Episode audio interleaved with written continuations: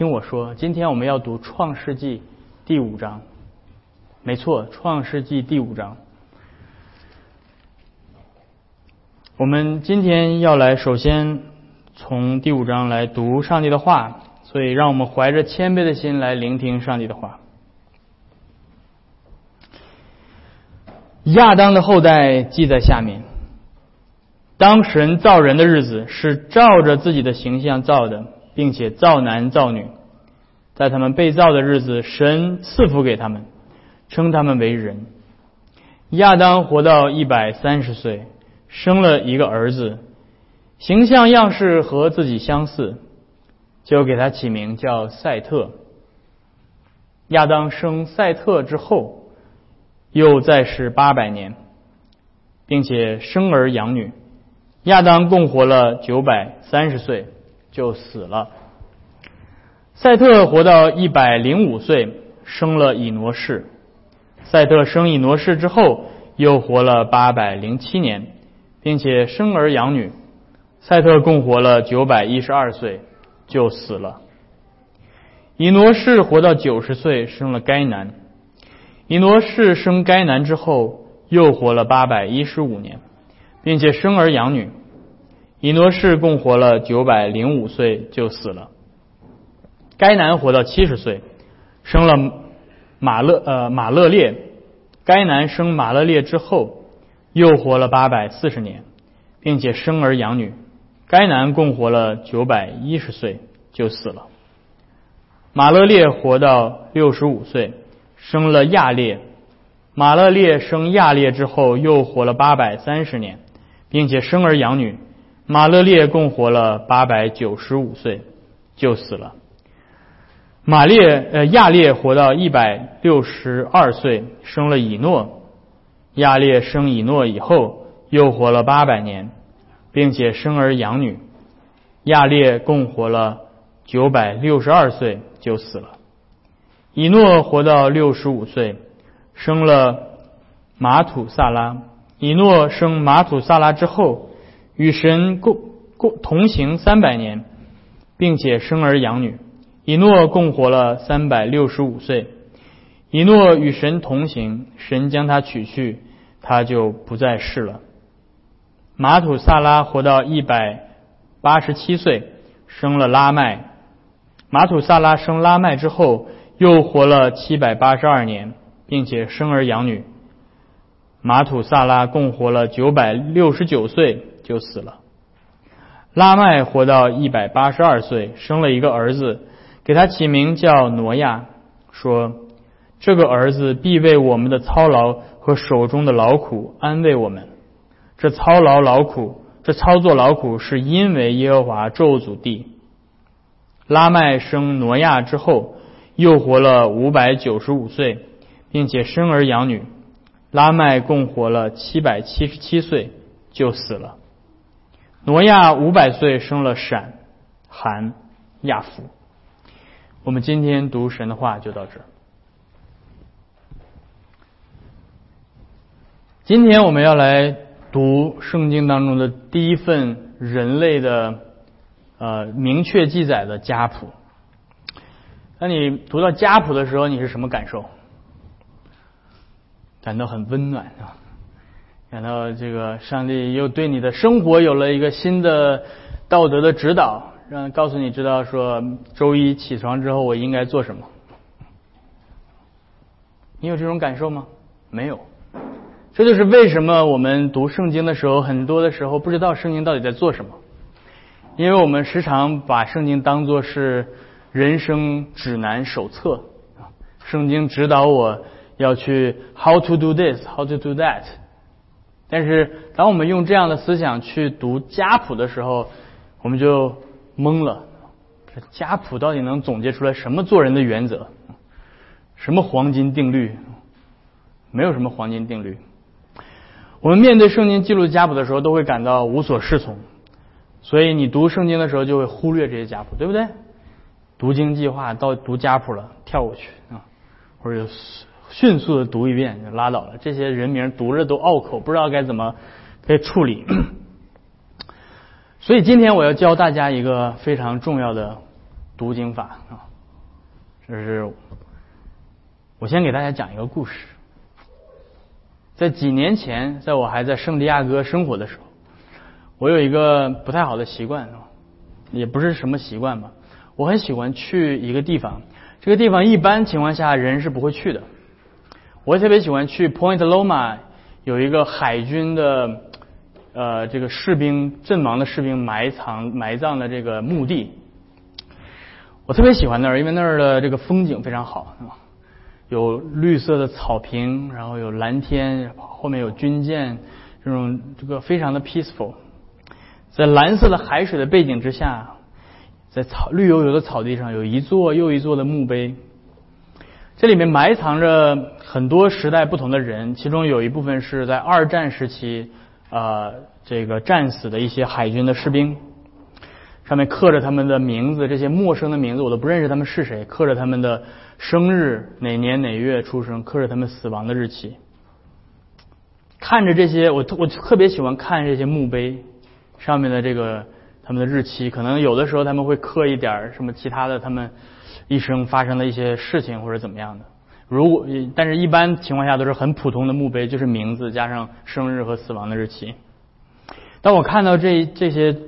呃，墓碑的时候，我的脑海里就仿佛就是穿越历史了，对吧？就是看这种穿越剧，唰就穿越回去了，就想到他们一生到底都经历过什么，发生了什么。我会想象他们在战场上为了保卫自己的家园，保卫自己祖国的荣誉，而或者或者大一点，有些人会有这种身怀着世界和平的梦想，在在在奋力的杀敌。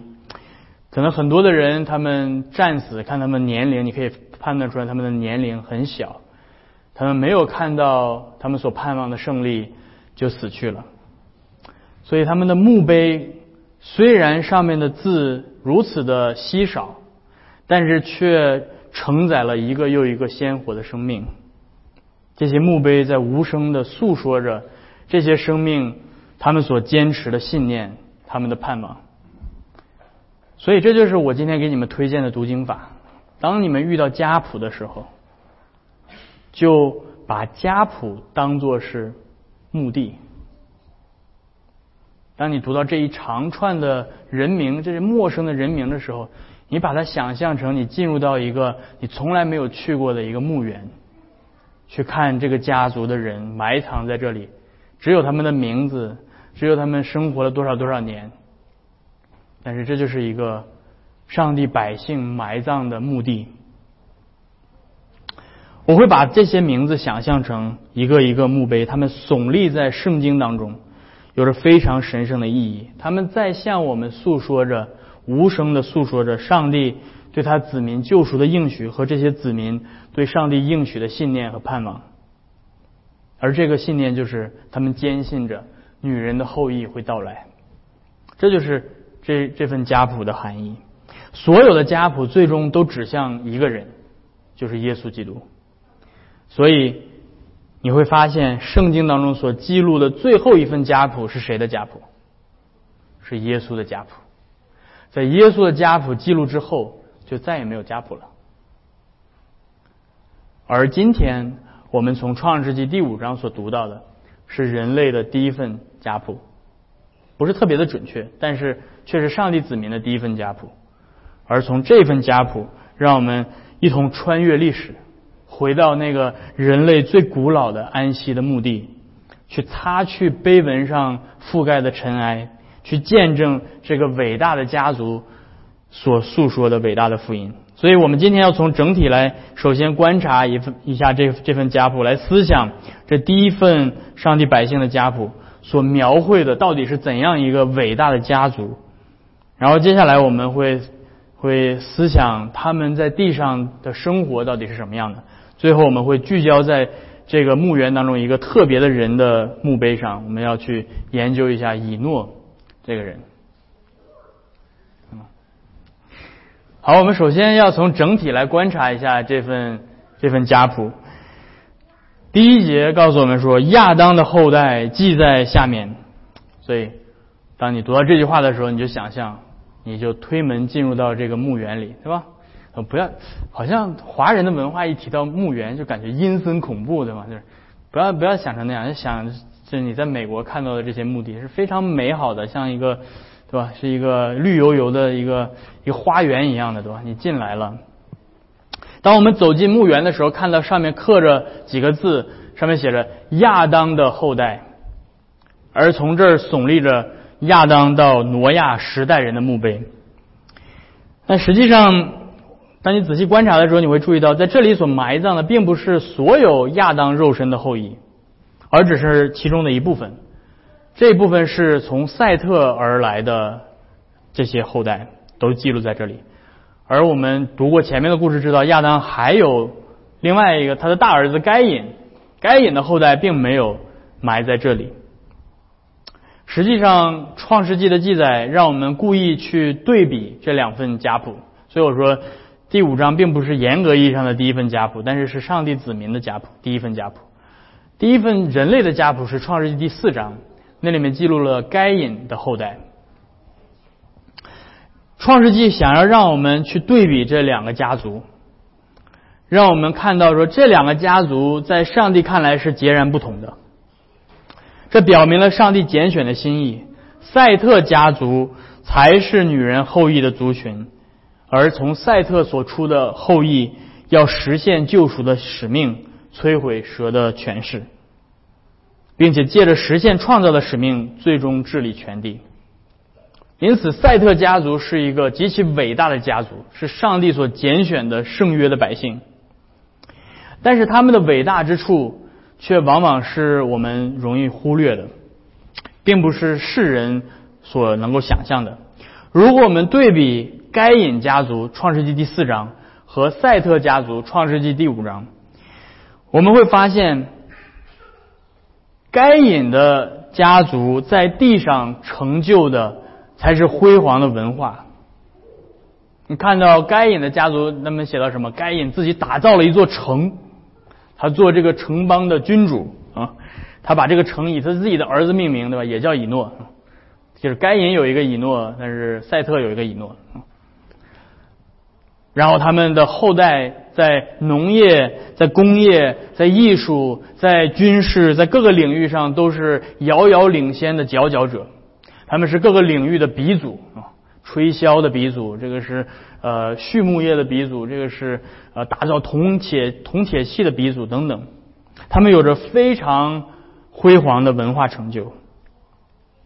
而当圣经提到赛特家族的时候，却没有提他们任何值得记录的文化成就。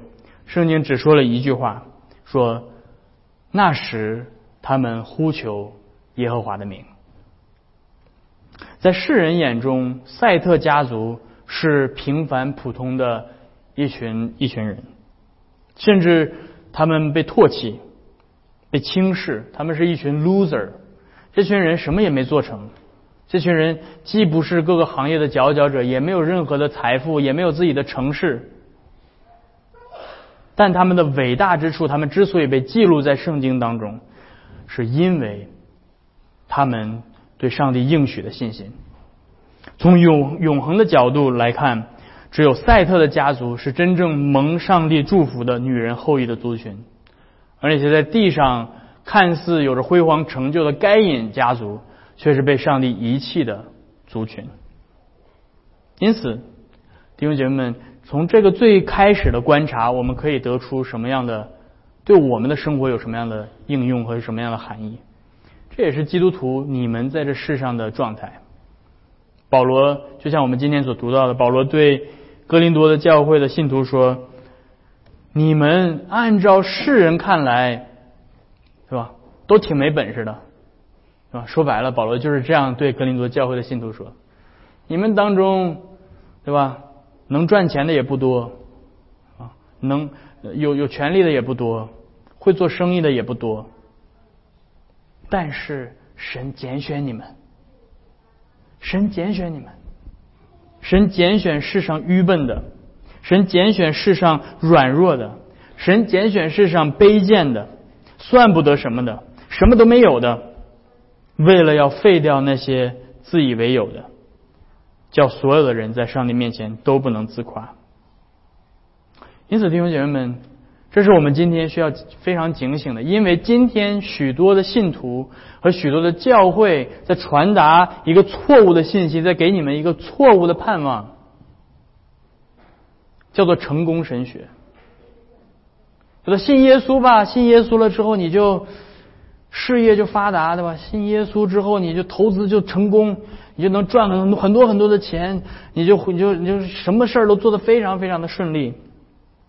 你之所以不顺利，之所以贫穷，你之所以没有达到你想要的目标，是因为你的信心不够。只要你信心够强，你就跟上帝要，你就跟上帝求啊，你跟上帝 name it claim it，对吧？可能你们见过这样的教会，但是也许你们觉得说啊，那只是一些少部分的一些比较比较特殊的这些教会，对吧？但是大部分的教会都还是不错的嘛，对吧？但是让我提醒你，上一次 你看到一个某个教会办一个什么名人的见证，有没有见过明星见证啊？找个什么演员啊，什么歌星啊？找个什么政要啊，找个什么文化人啊，上去上台给你做个名人见证，哇，吸引好多好多人去，对不对？这些都叫做成功神学，一种软性的成功神学。他在他为什么要请名人？他为什么不请一个扫大街的大妈？请扫大街大妈去做见证，你去吗？你不去，对不对？在他在暗示你，看。我们基督徒都是很成功的啊，我们基督徒都是很荣耀的，我们基督徒都是在世界上都是棒棒的，对吧？各个行业的佼佼者。但圣经从来没有这样应许过你。这是我们，所以我说成功神学，各种软性的成功神学，不光是这种名人见证，你还有很多个人的信心的见证也是一样，对吧？我一祷告就找找到停车位了，对吧？感谢主，我一祷告就病得医治了。我一祷告就得到这个高薪工作了。你没，你之所以没有得到那个好的停车位，是因为你没祷告，是因为你信心不够。你之所以没有得到那个好的工作，是因为你没有我有信心。看到了吗？全部都是成功神学的影响，包括基督徒集体的见证也是一样。今天你去给人传福音，你说哦，你信基督教吧？为什么？因为基督教是现代文明的奠基。对吧现代科学对吧？很多人嘲笑基督徒，都现代科学都这么都这么发达了，怎么还还迷信对吧？然后你就跟他说，你知道吗？最早的基督徒的这科学家全部都是基督徒，对吧？基督徒发展的现代科学等等等等，基督教文化的见证，基督徒都是引领世界文明的，都是各个文化领域的佼佼者。你会看到很多类似这样的见证，所有的这些见证的背后都是成功神学的思想。而我说成功神学的思想，我总结起来是什么？成功神学是基督徒不敬钱的自卑。成功神学是基督徒不敬钱的自卑，因为害怕没面子嘛，对吧？害怕别人嘲笑你，害怕别人觉得，哎呀，你都是比较 low class，对吧？你是你是没有什么好的。好的社会地位的，你是这些失败者，你什么都是 loser，基督徒都是 loser，所以我们为了自己的自尊，不被别人瞧不起。谁说我们是 loser？我们才不是 loser 呢，对吧？你看我们都是佼佼者。说了一大圈传了一圈这样的福音，做了一圈这样的见证，你唯一不谈的是耶稣基督的十字架，他的死，他的埋葬，他的复活，为什么？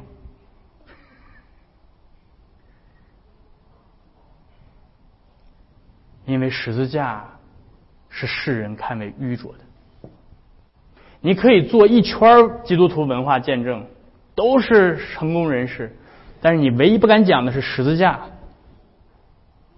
你怎么传福音？你最终要回到那个木匠的儿子被罗马钉在了十字架上，受尽了羞辱，被世人唾弃，你怎么传这个福音？啊，我们都是成功的，他与十字架的道理不符，所以十字架是世人看为愚拙的，耶稣是世人被唾弃、被世人唾弃的。所以，基督徒，你如果想要做见证，你必须要承受这一点，你必须走十字架的路。教会想要传扬福音，教会想要影响这个世界，必须走十字架的路，而不是走荣耀神学的路。这也是赛特的子孙被记录在圣经当中的原因。赛特的家族之所以伟大，被记录在创世纪第五章，不是因为他们比该隐盖的城更大。不是因为他们照扒照扒了该隐的成就，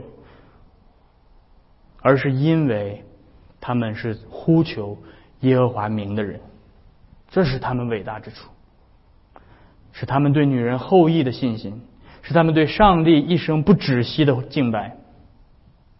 这就是你们弟兄姐妹们，你们对这个世界的见证，你们对耶稣基督的信心。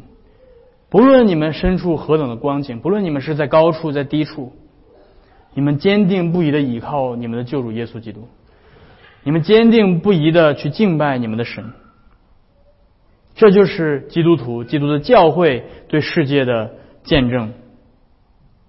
过了数千年以来，上帝依旧现实的保守着他的百姓，保守着他的教会，阴间的权柄没有胜过我们，这就是教会的见证。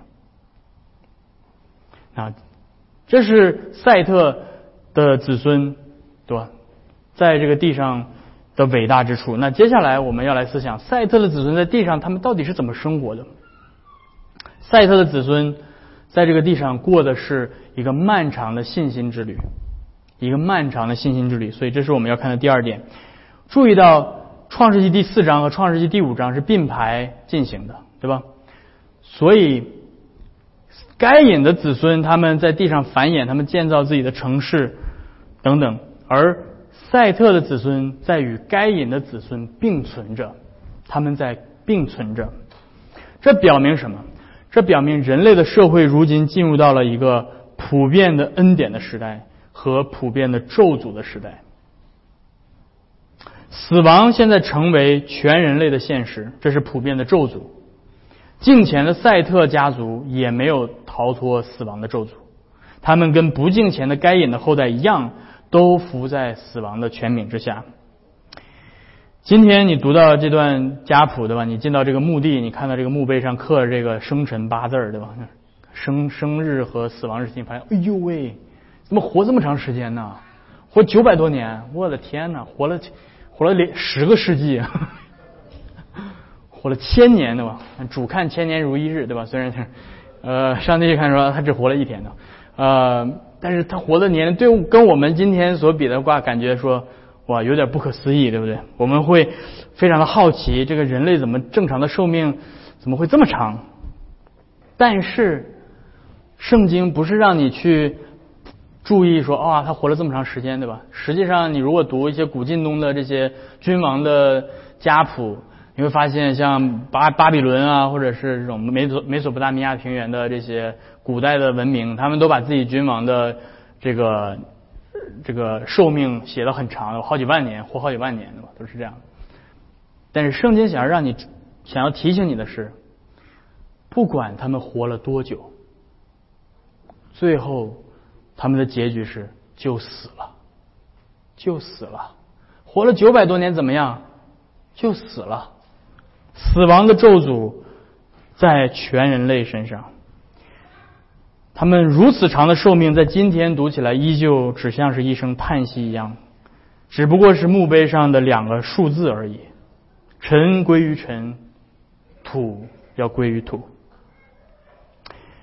然而接下来你会注意到，上帝把普遍的咒诅放在全人类的身上，不论是该隐还是赛特，都受到这个咒诅。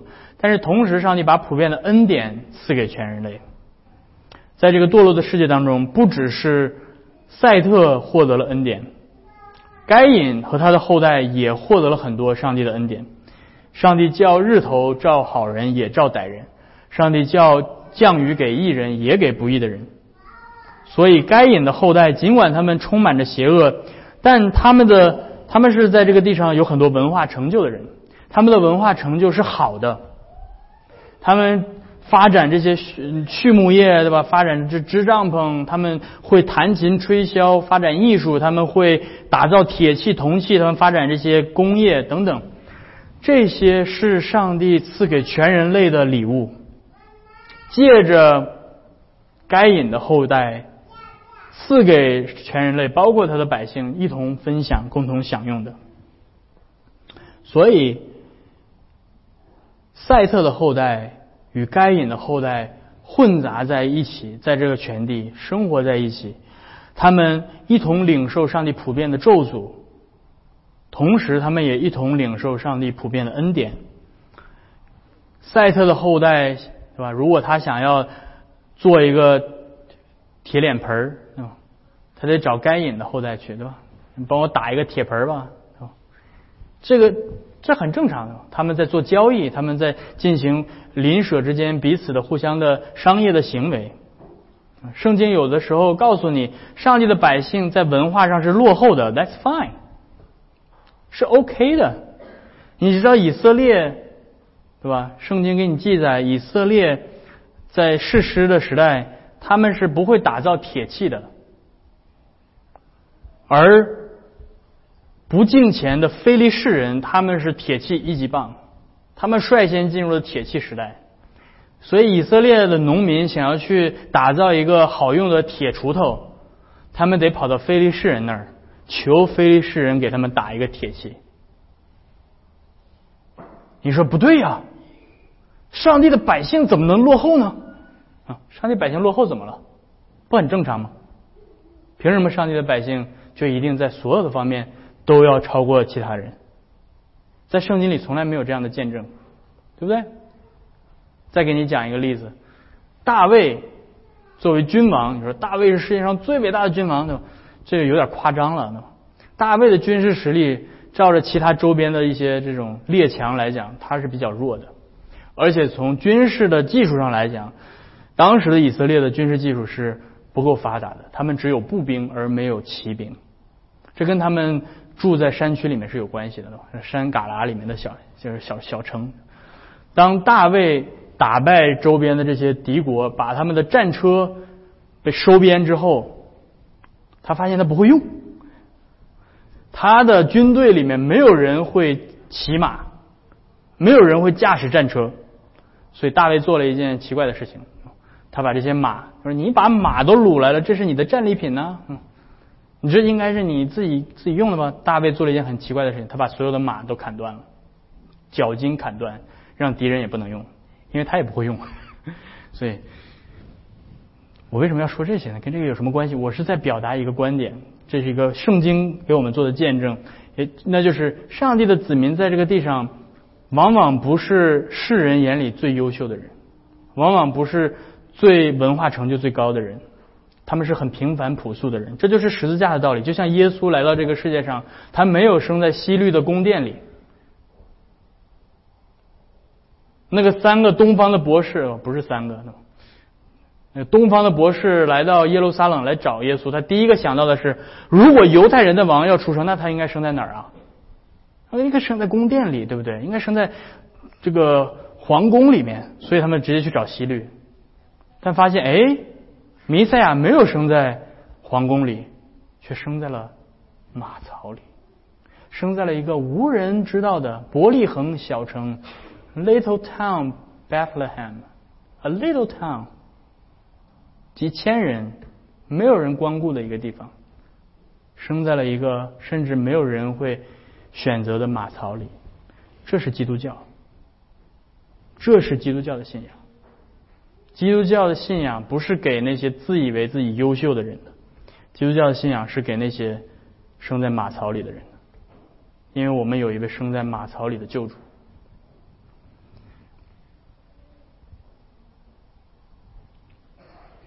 圣经记载了以诺所生活的时代越发的邪恶。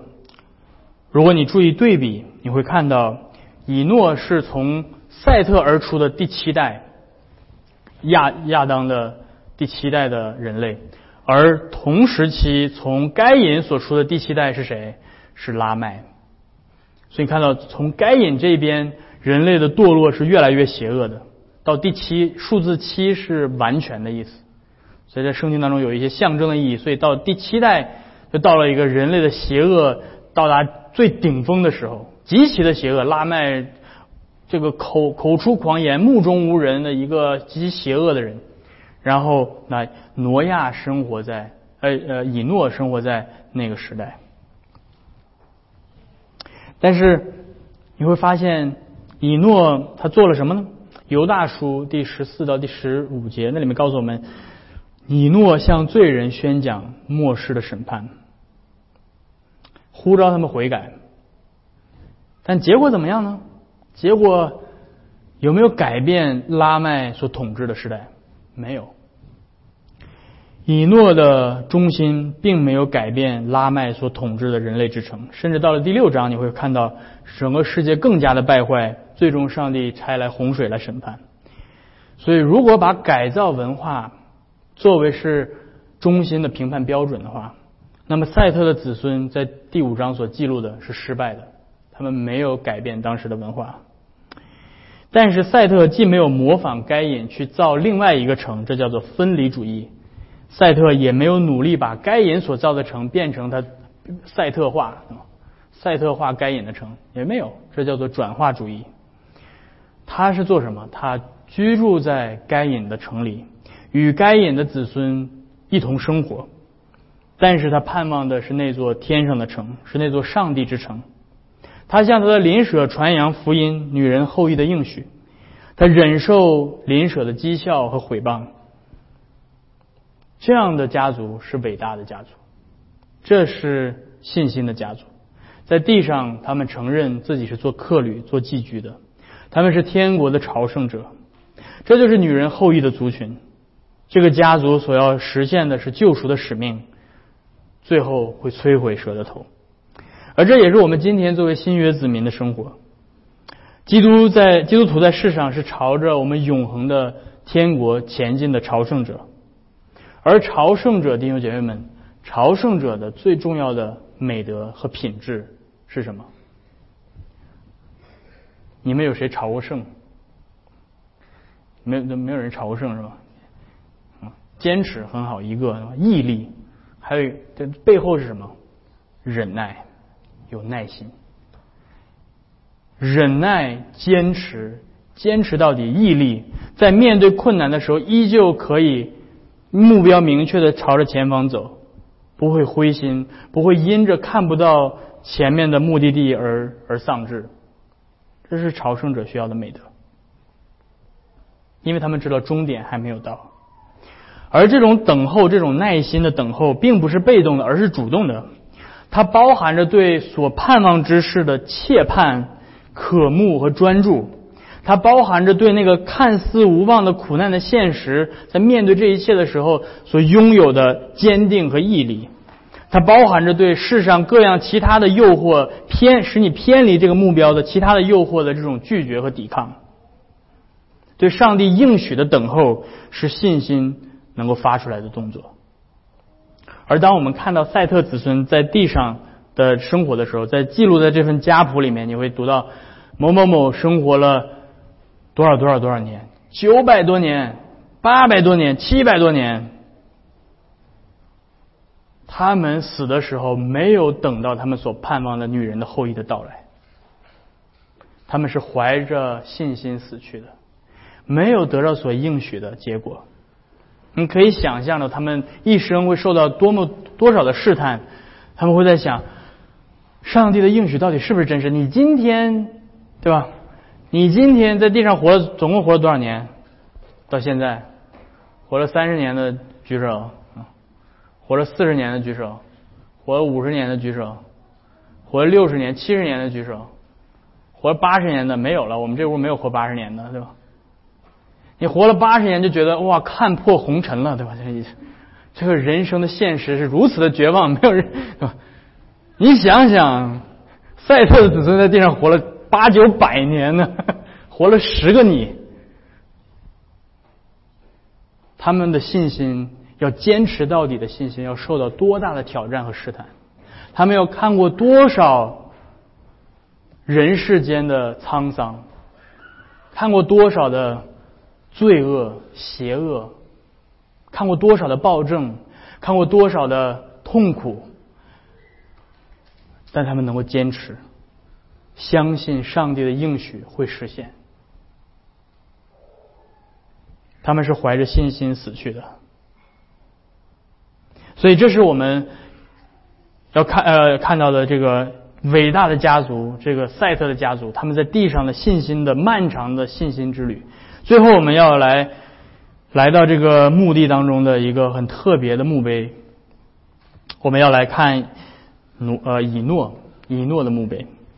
在这个墓地当中，有许多陌生的名字，我们都不知道。他们生活在离我们非常遥远的时期，历史把他们人生的细节都擦除了，没有前人纪念，也没有后人知晓。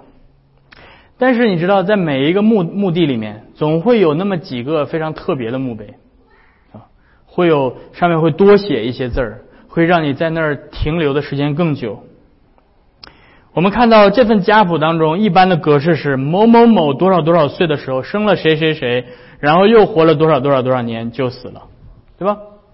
但是你会发现有一个人，他的墓碑上写的不是这个话，是以诺第二十一节。以诺六十五岁的时候生了他儿子马土萨拉。以诺生了马祖萨拉之后，哎，墓碑上这个是不是写错了对吧？什么格式不对，起来重睡对吧？就是。呃，他是与神同行三百年，然后又说了一遍以诺与神同行，啊，他没有死，神把他取去了，他就不在了。以诺的墓碑有点奇怪，上面只有出生日期，没有死亡日期，写着神把他取去了，他就不在了。不但如此，在有限的墓碑空间里面写了两次他与神同行。上帝没有让以诺经历死亡，而是直接把他的身体接到天上去。我这个是一个非常非常非常重要的一个事件。可能你读圣经的时候没有太在意，因为你把整个家谱都越过去了。但是以诺的记录是告诉我们，我们今天所信的福音不是后人瞎编出来的，而是就埋藏在这第一份家谱里的福音。以诺在地上的日子比其他的人都短，为什么上帝要把他接去呢？我们刚才提到，以诺同时期是拉麦，所以那个时代非常的邪恶，所以圣经也说，一人被收去是免了将来的祸患。上帝让以诺提早的脱离这个时代所接下来将要降在世上的洪水的审判，所以他先把以诺先提走了。在圣经当中，总共有三个人是肉身升天的。这这三个人分别在三个完全不同的时期。第一个人是以诺，在洪水到来之前肉身升天；第二个人是以利亚，在洪水之后肉身升天；第三个人是耶稣基督，在他从死里复活之后，在新约肉身升天。所以在这里面所记录的以诺被接去肉身升天，就是在预表着。我们今天所信相信的福音，就是耶稣基督他从死里复活之后肉身升天的福音。那个最终极、最完全的彰显，是在耶稣基督的升天当中。以诺已经用他自己的升天预表了耶稣基督，而以诺的升天告诉我们什么呢？为什么这么重要呢？我自己总结不太好，但是我抄了一个伟大的改教家的一句话。这个改教家的名字叫做马丁路德啊。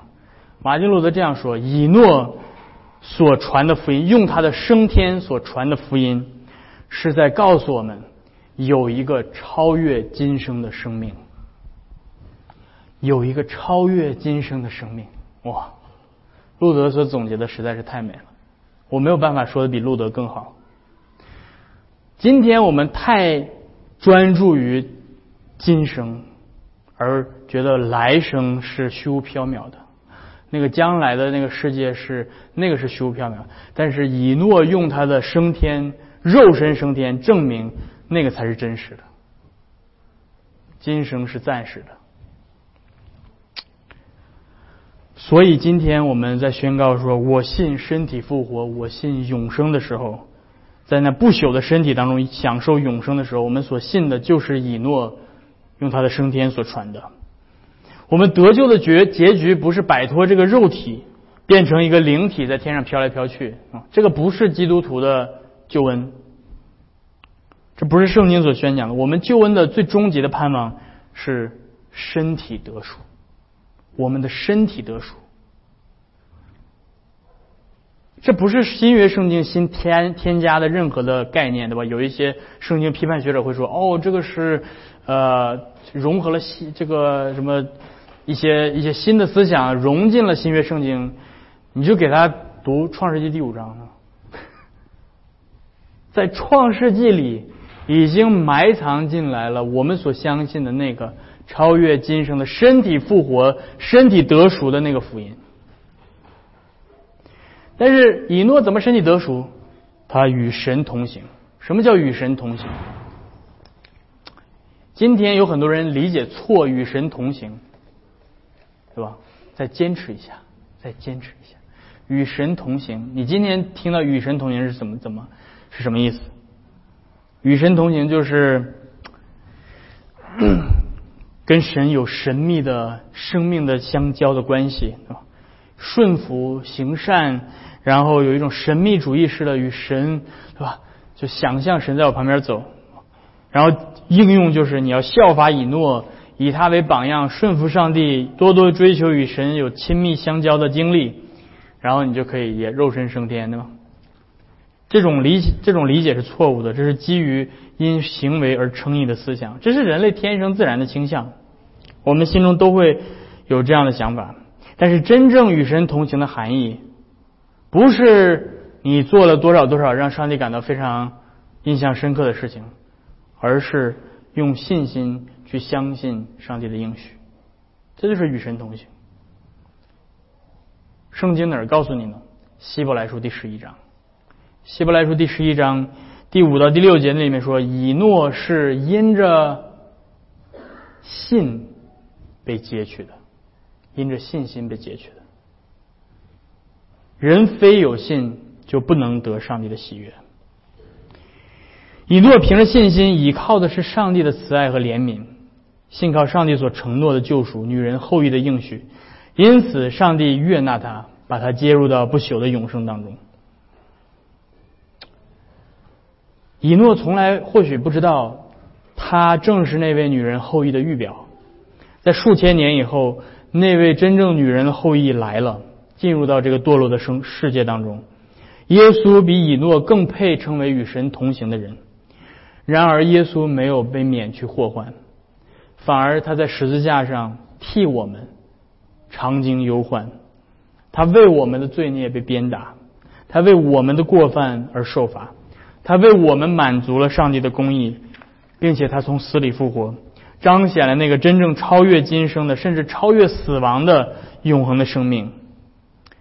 所以弟兄姐妹们，耶稣就是以诺所盼望的那个女人的后裔，